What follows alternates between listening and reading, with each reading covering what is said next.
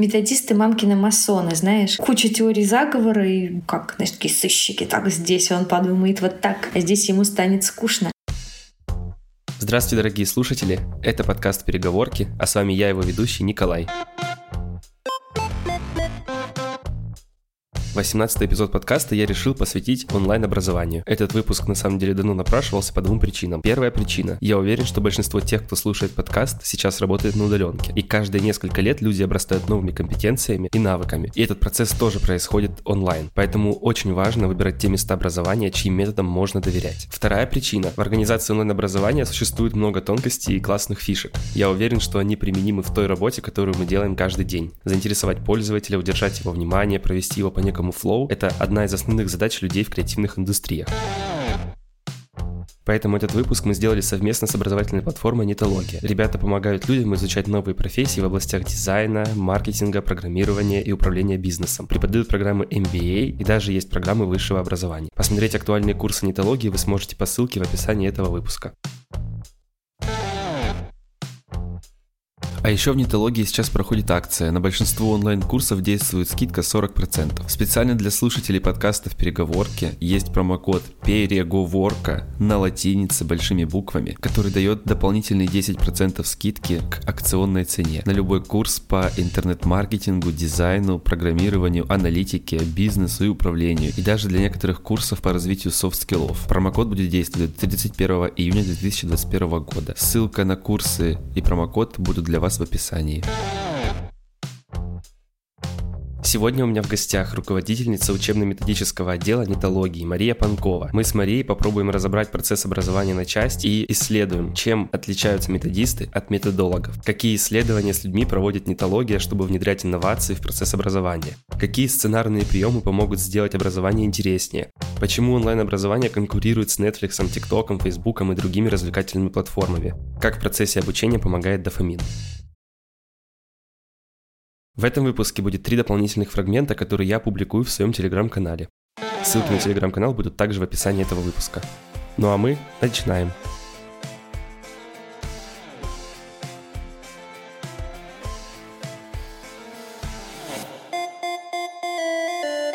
Как можно тебя корректно представить слушателям? Мария Панкова, руководитель учебно-методического отдела в нетологии. Чем занимается учебно-методический отдел в нетологии? Многие думают, что в учебно-методическом отделе сидят методисты и методируют, как некоторые говорят. А на самом деле методисты у нас сами по себе, а в учебно-методическом отделе у нас методологи. Это те люди, которые пытаются придумать разные методологии. То есть мы пытаемся помочь нашим коллегам создавать курсы. Ну, точнее, не то, что, конечно, пытаемся, помогаем, естественно, вот, но такая вот у нас нелегкая миссия. Можешь чуть-чуть подробнее, пожалуйста, рассказать? Вот ты говоришь, помогаем создавать преподавателям курсы. Как именно выглядит процесс создания курса? Как вы принимаете участие? С чего вы начинаете? Чем заканчивается? Как вообще происходит весь процесс создания? Тут очень важно заметить, что мы помогаем создавать курсы не преподавателям, а нашим коллегам, которые работают в нетологии, то есть это продюсеры, методисты. А если говорить про создание курса, на самом деле очень много есть разных процессов, которые не связаны именно с методиками преподавания и вообще вообще, да, вот с самим контентом курса. То есть, например, обязательно создание курса должно начинаться с какой-то предварительной маркетинговой истории, маркетинговой оценки. Мы должны понять, что за аудитория этот курс может быть интересен, какие курсы подобные есть, например, у конкурентов, да, и как они там развиваются, насколько они там выстрелили. Потому что, естественно, надо смотреть на то, кто еще что делает и как там у людей вообще зашло, не зашло. Ведь э, очень часто бывает ситуация, когда к тебе приходит преподаватель, какой-то какой-то эксперт и говорит, что я могу прочитать курс на такую тему, сто пудов взлетит, все будет классно, будем купаться в деньгах. Вы делаете курс, ничего не взлетает, денег нет. И это очень частая проблема с маркетингом, как раз изначально с этим не поработали. А после того, как ты изучаешь целевую аудиторию, прорабатываешь э, такие вот основы, да, вот, вот такую почву, фундамент для курса, после этого уже можно искать преподавателей, вместе с ними прорабатывать верхнеуровневую структуру второе. И вы на этом этапе понимаете, к чему курс придет, какие будут у него итоги, что там будет примерно внутри. И обязательно это должно быть сделано вместе с методистом, потому что преподаватель — это не тот человек, который обязательно должен уметь преподавать. Это просто человек, который силен в какой-то области. И поэтому ему надо помочь раскрыть его потенциал, его сильные стороны. Может быть, надо поработать с его слабыми сторонами. И здесь методист нужен просто как воздух. И вместе с преподавателем вы как раз работаете над контентом, то в какую обертку будет курс завернут, какие методики будут там использоваться, какие форматы. Вот с этим как раз мы можем помочь. Мы прорабатываем контент, выходим на продакшн, там могут быть совершенно разные форматы, естественно, не обязательно это видео, записываем или начинаем, да, только вести какие-нибудь вебинары. Также здесь очень важен еще этап постпродакшена, потому что только лишь снять недостаточно, это же еще надо все суметь правильно смонтировать, наложить хорошую графику, которая будет точно приятно считываема. И, конечно, еще очень важно отметить, что вот мы курс делали, да, там собрали. Очень важен этап потом оценки того, как студенты на нем учатся, потому что только лишь на выкатке курса ничего не заканчивается. Дальше у нас идет обкатка, и это может быть либо бета-тест, это вообще тогда прекрасно, я вообще всем всегда советую использовать этот ресурс бета-тестеров, но если бета-теста нет, то тогда скрестили пальчики, сжали кулачки и запускаем тогда курс, смотрим на то, как вообще студентам учатся, может быть, им где-то что-то не очень понравится, а где-то наоборот, все нравится, и тогда ничего трогать не надо. Но в любом случае здесь надо быть очень внимательными при первых запусках, отлавливать косяки, ну и, конечно, в дальнейших запусках тоже, просто там уже можно будет побольше расслабиться.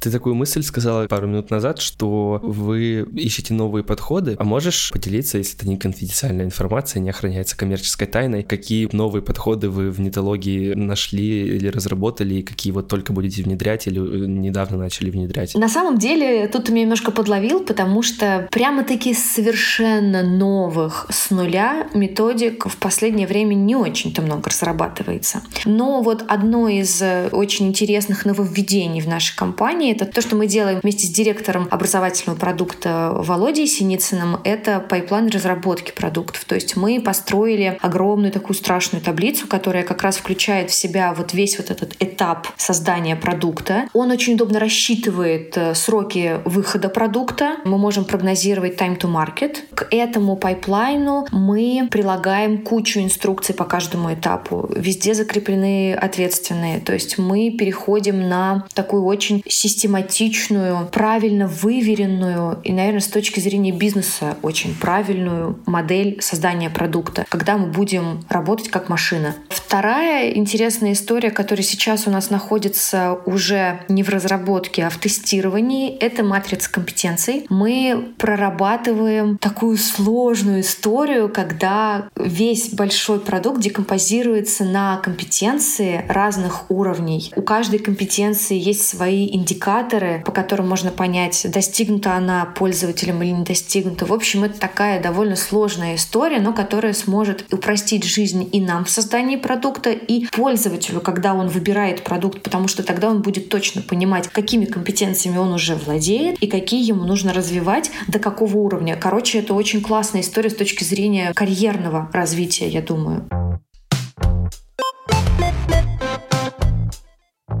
Я хочу немного в нашем разговоре сделать пару шажочков назад. Сто шагов назад, тихо на пальцах. Чур я рыженькая. Ладно, я это оставлю. Сделая 100 шагов назад в нашем разговоре, ты затронула такую штуку про формат. Мне вот интересно в этом смысле сфокусироваться на форматах курса, потому что я знаю, что есть и слайд-курсы какие-то, и есть и видео. Мы в нашей корпорации для анбординг отдела делаем разные там тоже и презентации, и какие-то картинки, и какие-то видео монтируем, и вообще кучу всего. Вот можешь, пожалуйста, рассказать, как можно подобрать формат курса, как вообще это происходит нетологии, из чего исходить? Спасибо за интерес интересный вопрос. Смотри, вообще форматов, конечно, огромная куча. На самом деле, самое главное, что диктует выбор формата, это наша целевая аудитория. То, к чему она больше тяготеет в плане восприятия. Какие-то микроформаты или наоборот, это та аудитория, которая любит что-то такое помассивнее, где можно закопаться. То, где она сидит, в какой соцсети. Ну, возраст, естественно, да, там интересы и так далее. Это все диктует выбор формата. Безусловно, конечно, еще наши цели курса тоже. Потому что, например, вот мне сейчас вспомнился очень классный кейс компании Level. Это провайдер, который делает курсы для корпоратов. Они сделали для PepsiCo российского офиса очень классный welcome курс. Просто, мне кажется, это один из самых лучших кейсов. Но вообще у компании Level очень классная фантазия, такая незашоренная, и у них кейсов очень много интересных. Я советую нашим зрителям обязательно сходить к ним на сайт и посмотреть, что там было. Значит, welcome курс построен таким образом, что это квест по реальному офису. То есть ребята заморочились, отсняли панорамы реального офиса, и ты пришел, значит, такой работать в компанию PepsiCo. И думаешь, вот, боже мой, где туалет там, да? Куда идти вообще? Где что? Ну, я, я всегда вспоминаю свои первые дни в любом офисе, куда бы я вот не приходила работать. Первые дни, мне кажется, это вообще просто дикий стресс, потому что даже вот эта незнакомая обстановка, она очень сильно тебя пугает, и ты сидишь вот на этом своем стульчике, на который тебя посадили, и боишься вообще просто попу поднять. А здесь, получается, ты уже начинаешь взаимодействовать со всем этим пространством в процессе квеста. Тебе даются разные задания, с помощью которых ты, с одной стороны, вовлекаешься, а с другой, например, дополнительно еще изучаешь технику безопасности. Узнаешь, где вообще какой офис находится, где кто сидит. Плюс, э, если я не ошибаюсь, там еще есть экскурсия на завод, где изготавливается продукция PepsiCo, и ты узнаешь, какие вообще продукты есть у этой компании, из чего они делаются. Ты потом еще приходишь, по-моему, в магазин, смотришь, как это все выставлено. Ну, короче, это очень масштабная работа, очень классная. И к чему я привела этот кейс? К тому, что вот как раз под пользователя здесь очень круто выбран формат. Он работает как раз на то, что человек в стрессе, человеку надо адаптироваться, ему, во-первых, надо узнать про компанию, во-вторых, про продукцию, в-третьих, еще вот эти вот всякие скучные штуки, да, типа пожарной безопасности. Это все решается одним просто курсом. И все, я думаю, в первую очередь благодаря формату. Ну и, конечно же, классной методической проработки. Что ты сказала про целевую аудиторию, там даже вот вопрос, в каких социальных сетях она сидит. Есть ли какая-то связь, например, вот э, те, кто сидит в Твиттере, любят короткие форматы, те, кто в Инстаграме любят глазами, а те, кто в Фейсбуке любят, э, когда им оставляют э, гневные комментарии.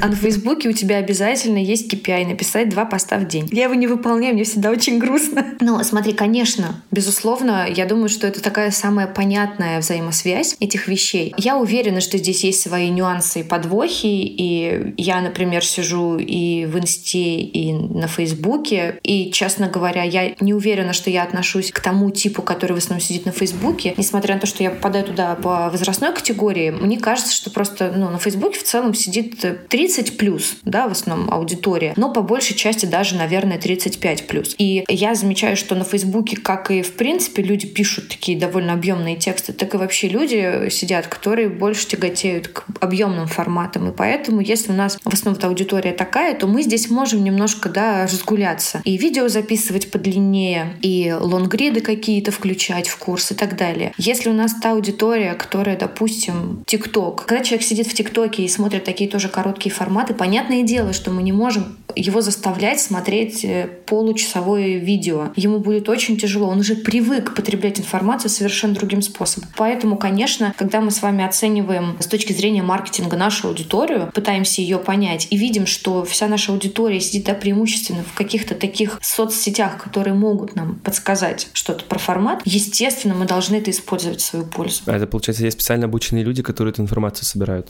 Конечно, конечно. Все, все очень хитро. Мы исследуем аудиторию, безусловно, но ты можешь это даже понять, допустим, по КСДеву, да, самое простое, когда ты просто набираешь какую-то аудиторию, если это качественный опрос, может быть, даже и небольшого количества людей тебе хватит, и ты поймешь, где там они они сидят, какой-то тип людей в целом, и тогда, да, получится, наверное, выстрелить с точки зрения формата. Хочется спросить еще тоже про преподавателей курса. Ты сказала такую мысль, что мы называем преподавателей по привычке, так, а они в этом смысле эксперты. Вот тогда у меня вопрос, как да, в контексте создания курса подбираются эксперты? Я слышал много разных мнений. Вот, например, там одно из них, я на Фейсбуке, помню, читал пост. Один из преподавателей игры писал, что вот э, задача преподавателя — это в основном там зажечь человека, чем-то заинтересовать, и он дальше уже пойдет и будет там типа искать, изучать. И я, в принципе, с этим мнением, ну так, более-менее согласен. С другой стороны, я понимаю, что задача задача эксперта и тоже научить, и сказать, и объяснить. Как это работает? Расскажи, пожалуйста. Конечно, очень круто, когда человек умеет все. И он классный, харизматичный, такой веселый, там, где надо, да, пошутил, и в то же время у него еще и знаний целый вагон, и он умеет очень структурированно подавать информацию. Вот это очень важный пункт. Но, к сожалению, реальность такова, что бывает сложно найти такого человека, который бы отвечал абсолютно всем критериям. И бывают некоторые компании гонятся за каким-то идеалом в поиске его, но его можно в итоге так вообще никогда не найти. У меня на самом деле была очень сложная история с преподавателем, когда я работала в компании Content над программой по виртуальной реальности. Как бы мне не соврать, сколько у нас там экспертов сменилось? Ну, порядка, наверное, семи человек. Некоторые из них все равно остались на курсе, но в качестве таких, знаешь, подкрепляющих экспертов, которые просто вели несколько тем. Нам нужен был тот самый лид-эксперт, с которым можно было бы вообще проработать всю-всю-всю целиком программу, да, связать ее единой нитью, потому что я, конечно, пыталась всеми силами вникнуть в, в эти основы виртуальной реальности, но, безусловно, я же не эксперт, я некоторых моментов просто не понимала, как мне это связать, а точно ли тут все логично, и точно ли я ничего не упустила, и мы вообще все темы нужные затронули. И вот прежде чем мы нашли моего дорогого любимого Пашу Васютина, с которым мы в итоге все вот это связали воедино, действительно очень много было перебрано людей. С некоторыми мы вообще в итоге ничего сделать не смогли. Ну просто кто кому-то неинтересно, кто-то не может столько времени посвятить курсу, кто-то сильно занят. Ну, в общем, сложно на самом деле. Но мой совет, значит, если мы никак не можем найти того самого единственного, дорогого и неповторимого, то набирайте просто команду экспертов. Не завязывайтесь на одном человеке. Это очень опасно. Это столько несет в себе рисков, что если вдруг он отвалится, то просто у вас рухнет весь ваш этот прекрасный воздушный замок. И от курса не останется ничего. Поэтому лучше подстраховаться, разделить зоны ответственности в курсе. С кем-то одним, может быть, мы будем советоваться больше, с кем-то другим меньше. Но вот команда экспертов решает эту проблему. А по поводу того, что вот харизматичный он, да, э, и этого достаточно. На самом деле, да, этого может быть достаточно, если на курсе работает методист. Методист тебе свяжет это все воедино, сделает все удобоваримым, весь материал, и все будет хорошо. Но вот если методиста нет, то пиши пропало. Тогда, возможно, будет очень весело, очень задорно. Все студенты, ой, как классно, а потом они выходят после этих уроков и понимают, что а толку-то нет никакого. К сожалению, у меня у самой бывало такое, что я приду на мастер-класс, я выхожу вроде бы заряженная, но у меня такое чувство странное, двоякое, что мне вроде было очень весело, но я вообще ничего не поняла. А, а что в итоге-то? Зачем все это было? Такая просто тусовочка получилась. Да, просто потусили. И, и до свидания. Поэтому, конечно, вот здесь вот методист очень-очень-очень нужен. Хочу напомнить, что в выпуске с Марией будет три дополнительных фрагмента, которые я публикую в своем телеграм-канале. Ссылки на актуальные курсы нетологии, промокод на дополнительную скидку 10% и ссылка, где эти курсы можно посмотреть, будут ждать вас в описании.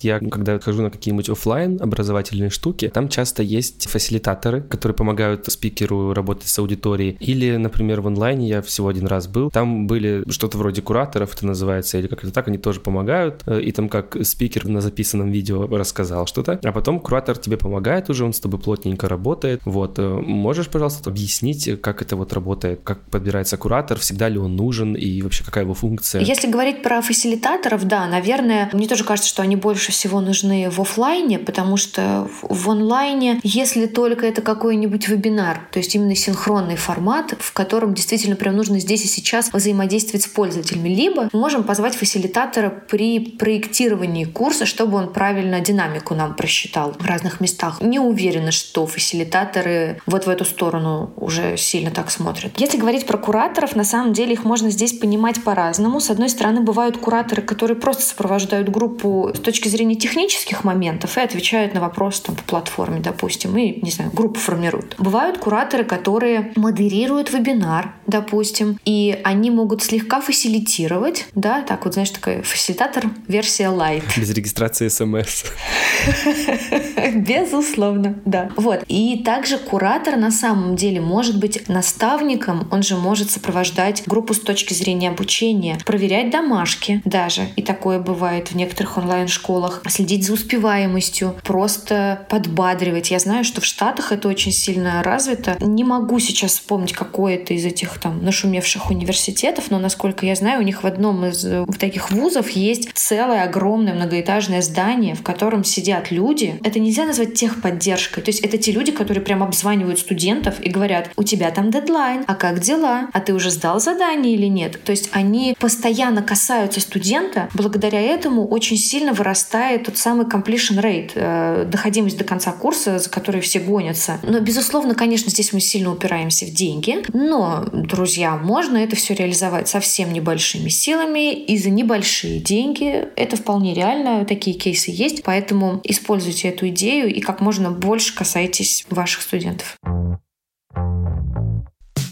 Есть э, какая-то разница, наверное, есть, я имею в виду с точки зрения методологического какого-то подхода в организации офлайн обучения и онлайн обучения? Да, конечно, есть, потому что в офлайне это и плюс офлайна, и минус. Вот сидит перед тобой преподаватель, и он может просто рассказывать про свою семью целый час. И если он харизматичный, ты будешь сидеть вот так вот кивать головой, и, скорее всего, тебе будет весело. И все будет ок. Да, потом он перейдет э, на нужную тему и еще и даст каких-то знаний. В онлайне так такое вообще практически никогда не прокатывает, потому что все равно у человека очень много есть отвлекающих факторов. У меня, не знаю, там чайник вскипел, и такая, ну ладно, потом досмотрю, ставлю на паузу, пошла варить чай, потом, не знаю, там еще картошку почистила и так далее. А потом, не знаю, ушла гулять, все, понимаешь, все, мое внимание рассеялось, я уже забыла, что я до этого слушала, поэтому нельзя злоупотреблять вниманием и временем студента в онлайне, и нужно обязательно всю информацию очень сильно выжимать. Просто всю воду, вот, насколько можете, просто просто, я не знаю, прям до микронов. Оставляем только полезные знания. Поэтому да, там на самом деле очень-очень много всяких нюансов с точки зрения динамики занятия, сколько люди выдерживают как раз э, какого-то, да, такого размеренного повествования в онлайне и в офлайне. С онлайном, да, казалось бы. Да, действительно, в онлайне люди выдерживают 5 минут, там кто-то говорит 7. Но кто это доказал техническим способом? Пока что, к сожалению, я, я таких пруфов не видела. И мы вместе с компанией «Лаборатория знаний» вообще сейчас решили провести нейроэксперимент вместе с нашими студентами. Набрали группу добровольцев и разошлем им ободки, упрощенные электроэнцефалограммы, которые будут собирать их активность мозга. И мы будем как раз анализировать действительно, сколько минут человек выдерживает. Для частоты эксперимента мы взяли несколько очень больших видео, разделили их на куски разной длительности, и у нас разные группы студентов будут смотреть куски совершенно разной длительности. То есть в общем, вместе с ребятами из лаборатории знаний мы очень долго думали, как нам все это сделать корректно. И, насколько я понимаю, действительно частота эксперимента будет соблюдена. И вот мы померяем во время просмотра видео у людей стресс, когнитивную нагрузку, увлеченность и концентрацию. И получатся такие кривые, среди которых вот можно будет заметить какие-то всплески этих состояний или наоборот спады. И проанализировать, вот в какой момент человеку, например, стало уже вот очень интересно, да, когда у него пик внимания, а когда он уже вообще ничего практически не слышит. Я сама иногда ловлю себя на мысли, что я смотрю какое-то длинное видео, и потом я уже как будто, знаешь, я проснулась, и у меня в руках телефон. Вообще, как это произошло? Поэтому, конечно, об этом должны думать те люди, которые проектируют обучение, а не ты сам, да, что, ой, я выдерживаю только три минуты, уберу телефон подальше. Ну, конечно, нет, это так работать не будет. Мы должны здесь думать за студентов. Мне кажется, что это такая систематизация, это вот в этом смысле такая вот прям научная штука, это прям огромная крутая миссия очень. Да, спасибо. Мы, мы сами, на самом деле, очень рады, что мы к этому пришли. Я думаю, что это у нас будет не последняя наша гипотеза, которую мы с ребятами протестируем. Поэтому, конечно, хочется все подкрепить какими-то результатами, какими-то исследованиями. Не просто верить какому-то дяде на слово. Хочется в нашем разговоре сделать такой большой-большой шаг назад и посмотреть на процесс онлайн-образования немного со стороны. Я какое-то время назад разговаривал э, в комнате в Клабхаусе. Спикер в этой комнате, значит, э, комната называлась там типа «Я устал работать, э, хочу просто поговорить». Вот, и он говорил про тревогу, которая у него формируется, что он что-то не успеет, вот он не успеет узнать все-все-все на свете. И он там даже говорит, у него там, вот у него фоном Клабхаус, там на одном мониторе, значит, YouTube какое-то видео образовательное, познавательное. Там, значит, он переписывается с заказчиками, еще какую-то статью читает параллельно. И вот э, у меня возникла такая мысль, что в каком-то смысле онлайн-образование, оно как бы тоже встраивается вот в эту вот картинку, которая формирует тревогу в каком-то смысле. И там даже получается такая история, термин такой edutainment, получается, что конкурирует уже с ютубами, нетфликсами, тиктоками, всякими такими штуками. Влияет ли это как-то на то, как создается курс, на то, как у него содержание, как это вообще влияет? У нас, конечно, сейчас такая немножко шкатулка шкатулки получилась, да, потому что, с одной стороны, тревога, которая формируется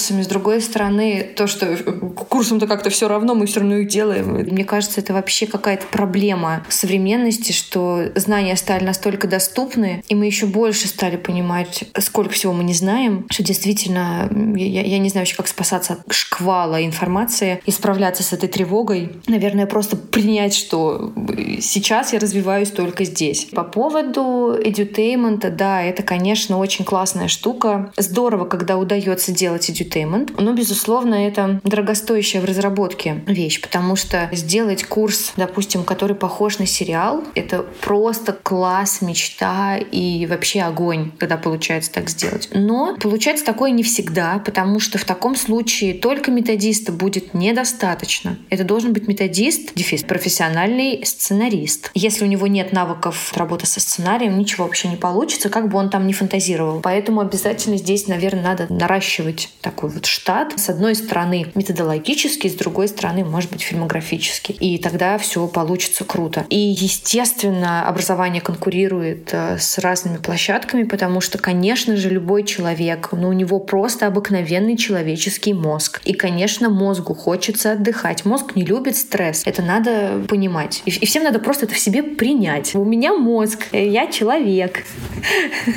Все, как бы, ну, ну да, иногда хочется мозгу отдохнуть. Здесь можно либо его обмануть, да, и, и понять, что это сейчас не у меня такое состояние души, но просто тупо мозг устал. И, и все равно дальше продолжать работать. Но мозг вы на самом деле все равно потом в какой-то момент сбойнет, потому что ресурс у него определенный есть, и поэтому отдохнуть надо и видосики посмотреть, э, залипать на мемы и так далее. С другой стороны, мы должны научиться делать курс таким, чтобы его все-таки действительно было интереснее смотреть, чем тот самый злополучный сериал на Netflix. Поэтому мы должны работать очень четко с э, learning experience. Мы должны грамотно его выстраивать, думать о том, где у нас идет поднятие динамики, где идет спад, где, скорее всего, студенту станет скучно. Да? Мы это все должны пытаться, по крайней мере, предвосхищать, расставлять какие-то интересные штучки в течение нашего курса, пользоваться теми же самыми клиффхенгерами, которые используются и в сериалах, закидывать крючок в следующую тему. Причем это не обязательно делать так явно, что ты в конце видео говоришь, а в следующем видео мы поговорим о том-то. Ты можешь невзначай в середине урока сказать про то, что есть здесь также такое интересное понятие, но о нем мы поговорим позднее. Либо мы можем очень классный клиффхенгер использовать в виде результатов домашек, которые ты получишь в конце модуля. Допустим, в самом начале какого-то большого блока ты говоришь, вот ты сейчас это все изучишь, ты сделаешь вот так, и ты показываешь какой-то классный результат, какой-то классный пример. И тогда действительно человеку будет очень интересно идти до конца, ему захочется учиться, ему захочется сделать выбор в пользу обучения, и тогда, может быть, все-таки все эти развлекательные форматы начнут проигрывать. Во время психотерапии есть э, такой участок пути, когда для того, чтобы тебе дополнительно закрепить какую-то информацию, тебе нужно сделать откат, обязательно его прожить. И это даже нормальный процесс, когда ты там вроде успех, успех, успех, а потом раз ты немного откатываешься назад, проходишь еще раз этот путь, и как бы это лучше закрепляешь. Бывает ли такое, или вообще делаете вот, например, вот в образовании специально, чтобы был откат, чтобы там типа подсбить спесь, например, или как-то так? Методисты мамкины масоны, знаешь. Конечно, тут куча теорий заговора и без безусловно, по-хорошему должны продумывать каждый шаг студента, как, знаешь, такие сыщики. Так, здесь он подумает вот так, а здесь ему станет скучно. Здесь, на самом деле, еще почему подобного рода должна быть динамика, да? Потому что если у тебя все время успех, успех, успех, успех, себе в конце концов однажды становится скучно, и ты такой слишком уже, правда, самоуверенный. Поэтому здесь такая должна быть кривая по динамике. Это во-первых. Во-вторых, смотри, с одной стороны, такого рода откат мы можем сделать для того, чтобы вообще закрепить знания, да? Потому что если если мы один раз отработали навык, возможно, этого будет недостаточно. Во-первых, не, не факт, что человек не просто угадал решение задачи, может быть, он навык-то и не отработал. А во-вторых, если это время от времени не повторять, если не будет повторяемости действий, то тогда они как следует не закрепятся. А наша же обычно конечная цель — сделать из человека, например, готового специалиста, который сможет потом эти знания на практике применять. Поэтому нужно обязательно большое количество закреплений. Таким образом, мы время от времени можем включать да, такой легкий небольшой откат э, по нашим знаниям, которые мы получили, включая отработку предыдущих еще навыков в последующие задания. Также иногда можно использовать э, метод обучения от ошибки, когда ты просто человек э, заведомо ему даешь что-то очень сложное, где он наверняка ошибется, и таким образом, да, ты немножко подсбиваешь спесь, и вообще человека, может быть, мягко, да, надеюсь, заинтересовываешь в последующем материале. Главное здесь не зажестить и не доказать человеку, что совсем он дурачок, и чего ты вообще сюда пришел. Вообще вот такая штука с методом от ошибки классно работает в самом начале обучения, когда ты показываешь человеку на входном тестировании, что да, вот это вот ты знаешь, знаешь, но посмотри, тебе еще интересно было бы узнать вот это и вот это, да, ты же здесь еще пока что не развился. Поэтому особенно если это еще часть курса не платная, а просто вовлекающая, здесь очень полезно человеку подсветить те зоны развития, которые он сможет покрыть с помощью вашего курса.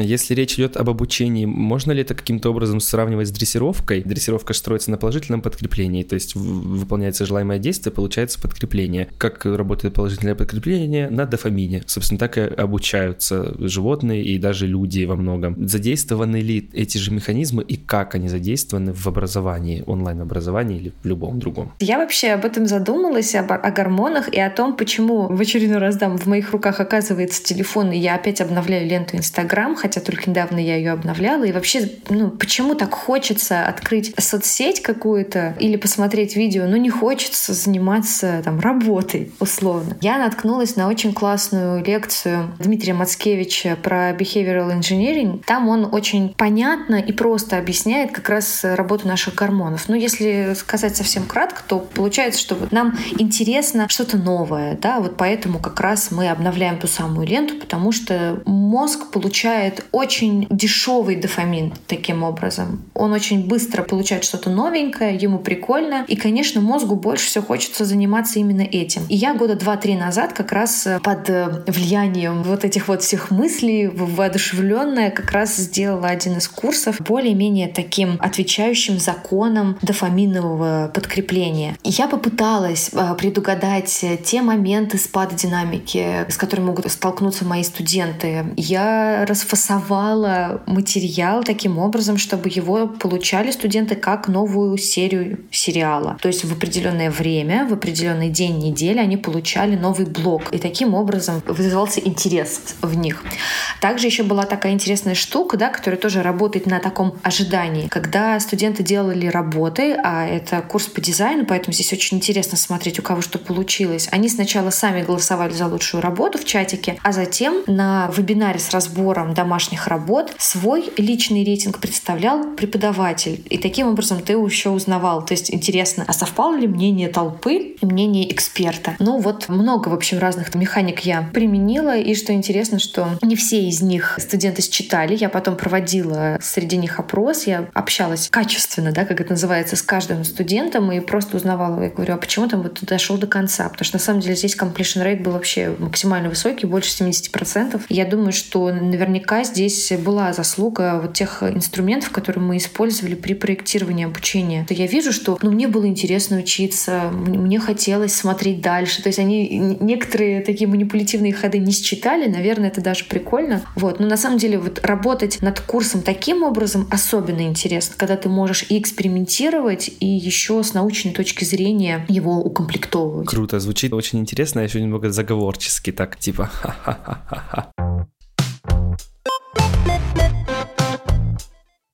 остался последний вопрос. Он на самом деле возник еще в начале. Как, на твой взгляд, можно отличить хороший курс от плохого курса? Не с точки зрения, как он организован, да, методологические какие-то там процессы внутри, а как вот со стороны, если глянуть? Слушай, самый главный признак, когда ты смотришь э, урок, допустим, да, если у тебя там есть урок, когда ты изучаешь урок, что у тебя, если вдруг возникают какие-то вопросы, то ты тут же находишь на них ответы. Если ты не нашел ответ на этот вопрос, ты должен найти его дальше. Бывает такое, что методисты специально специально закладывают ответ на вопрос в следующих уроках, чтобы тебе хотелось пойти дальше. Но ты должен найти ответ на этот вопрос. Не должно быть такого, что прозвучал какой-то сложный термин, и ты этого вообще не понял. Не должно быть диссонанса в твоей голове. Тебе должно быть понятно, просто, и тебе должно быть прикольно еще в идеале. Я на самом деле это сравниваю очень сильно с обучением животных, когда, допустим, тем же самым гориллам включают в зоопарке видео а такие уроки материнства для беременных э, обезьян, потому что в дикой природе на самом деле они обучаются на опыте друг друга, да, и это естественное обучение. И таким образом, если мы сможем делать обучение настолько же естественным, как будто бы мы видим это сейчас на примере своих друзей, своих коллег. Знаешь, это очень легко на самом деле сравнить с просмотром фильмов и сериалов на английском. Когда ты включаешь английский и субтитры, у тебя автоматически запоминаются фразы, да? То есть это такое получается естественное изучение чего-либо. Вот и классно, когда в курсе ты тоже не сидишь и ломаешь мозг. Боже мой, что же там преподаватель сказал? Как мне это расшифровать? Или там, почему он это сказал так быстро? Я ничего не успела записать, ничего не понял. Вот такого диссонанса не должно возникать. Это должно быть естественно. Это должно отвечать твоей природе. Мне кажется, вот в идеальном мире курс хороший, он вот такой. Он не вызывает дополнительных вопросов и не вызывает диссонанса. Поэтому тут даже не будет пяти признаков, он считает признак один. Ой, мне кажется, мы очень продуктивно поговорили. Я очень много чего крутого открыл для себя. Спасибо тебе огромное, что все рассказал. Особенно я хочу подчеркнуть твое геройство в 9 вечера записываться. Это вообще, мне кажется, это очень круто. Спасибо тебе. Уже давно не 9.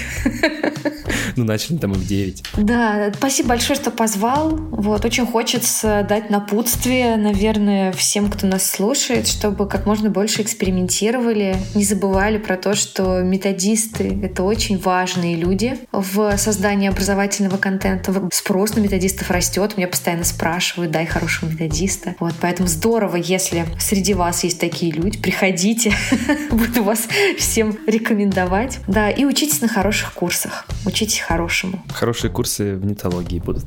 Пока-пока. Пока. Спасибо, что дослушали этот выпуск до конца. Увидимся через две недели с новым героем в той же переговорке. Всем пока.